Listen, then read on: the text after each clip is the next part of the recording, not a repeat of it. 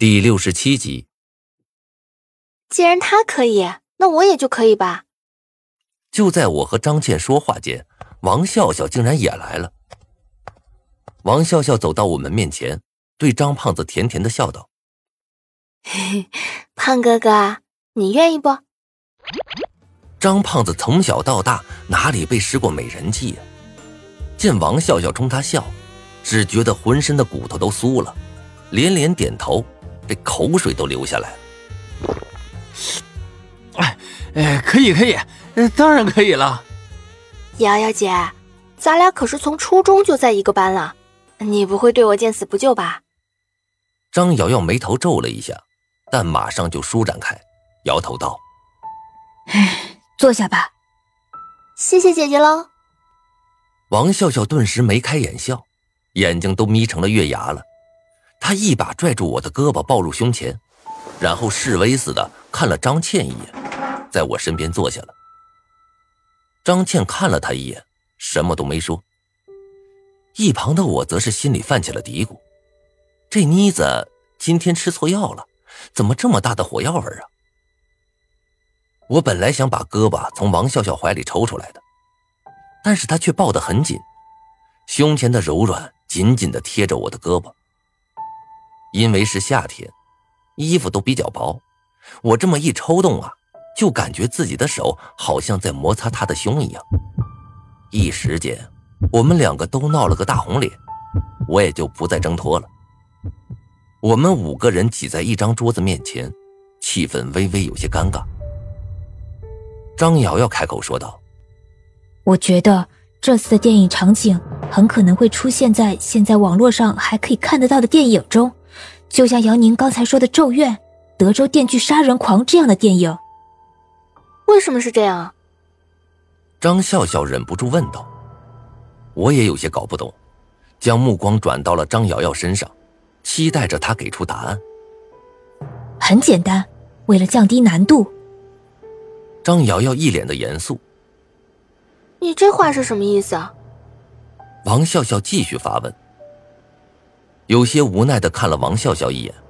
张瑶瑶开口说道：“恐怖片为什么会恐怖啊？很简单，因为在电影中会死人，很多电影中主角往往活不下来，更别说是那些配角了。你认为我们这将近三十个人，个个都是主角光环加身吗？”我们几个面面相觑。都不再说话了，叹了口气，张瑶瑶接着说：“你还记不记得最开始的时候，狼人说的什么？讽刺了一下我们找道士的行为，然后说游戏完成后的丰富奖励，应该就是这些了。”我有些迟疑的回答道：“对，那你们有没有想过，他为什么要告诉我们游戏完成后的奖励？那一千万的奖金和别墅的事情，他完全可以不说的。”张瑶瑶的这番话，像是一只手将我眼前的迷雾慢慢拨开了。我有些不敢相信的说道：“难道，他这是在鼓励我们活下去？”坐在我对面的张瑶瑶沉重的点了点头，苦笑道：“嗯，恐怕就是这样。狼人在鼓励我们活下去。”我有些错愕的看着张瑶瑶。一时间被这个结论所震惊住了。狼人是死亡微信群的幕后黑手，这点是毋庸置疑的。但是他为什么偏偏选中了我们班？为什么要用这种类似于生存游戏的方式将我们一个个杀死？这些问题，谁也不知道答案。对于他的目的，我们一无所知，只能从一些支离破碎的片段来猜测。可惜时至今日，这个问题非但没有解决，更多的谜团却汹涌而至，而我们也越来越疲于奔命。而这次他的举动，说不定会是一个突破口。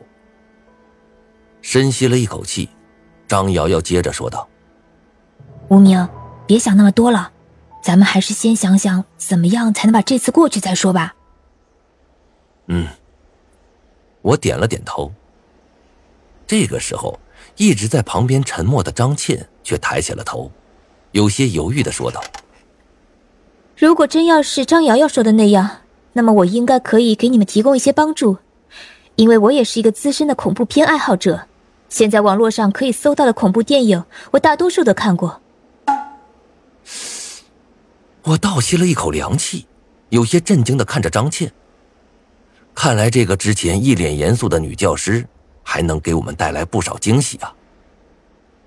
张倩看了我一眼。现在的恐怖片地区不同，恐怖片的类型也不同。华夏的恐怖电影在以前多以恐怖中混杂着幽默为主，结局呢大多数是合家团圆，有点商业性质为主。欧美那边侧重于感官刺激，崇尚暴力血腥，经常就是血浆满天飞，各种限制级的画面。我们的邻国也有一个拍恐怖片很出名的。他们那边的恐怖片大多是注重因果轮回，但是就我个人感觉，最恐怖却还是东瀛的恐怖片。苦笑了一声，张倩说道：“哼，东瀛的恐怖片论暴力血腥比不过欧美，论伦理宗教不如泰国，论剧情转折比不过华夏，但是只有那边的恐怖片是给我印象最为深刻的。”这时。我身旁的王笑笑打了个寒战。哼，怎么个深刻法？张倩看着他，认真的说道：“有的恐怖片，你看的时候会很害怕，但是看完两天，心情就会渐渐缓过来。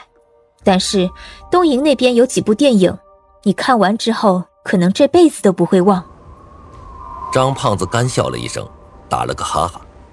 呃呃 呃，不至于吧？那是你胆小，恐怖片哪有那么强的影像啊？那你去看看不就知道了。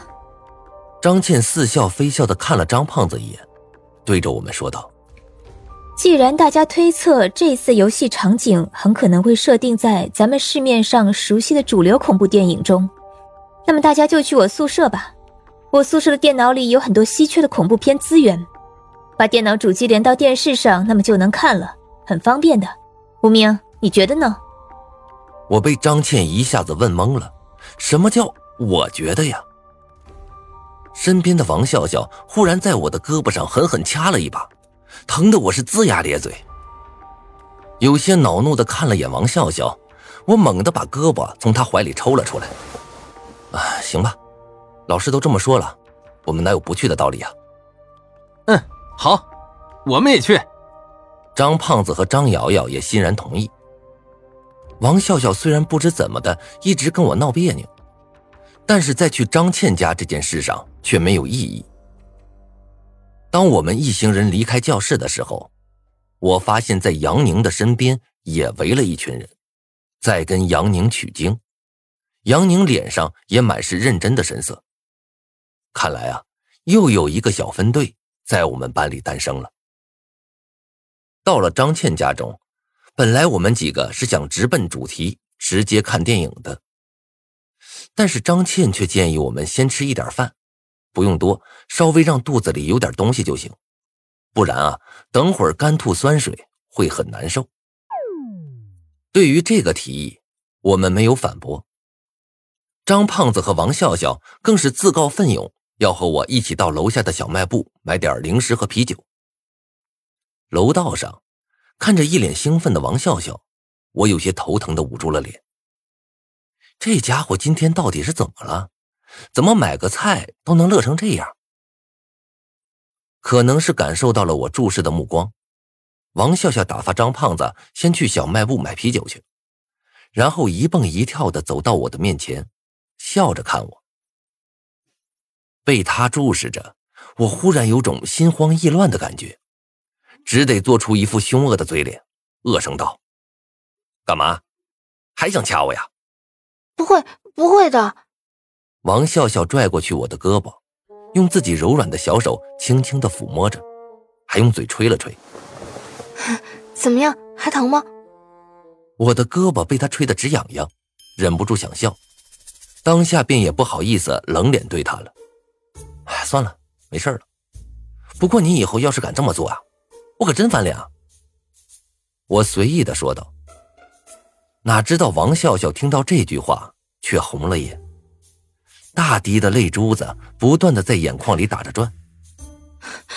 无名，我又不是故意掐你的，谁让你背着我和张倩走的那么近？你可是我男朋友。听到这话，我直接被气笑了，忍不住说道：“第一，我没背着你啊，我是光明正大跟张倩坐一起的。第二，你什么时候成我女朋友了？开玩笑也有个限度，好不好？”你就是我男朋友，你就是喜欢我。你不喜欢我的话，上次在秋水村，你为什么会不顾性命的去梦里救我？王笑笑回应的很清脆，也很大声。看着他清澈的眼睛，我一时语塞，不知道该说些什么了。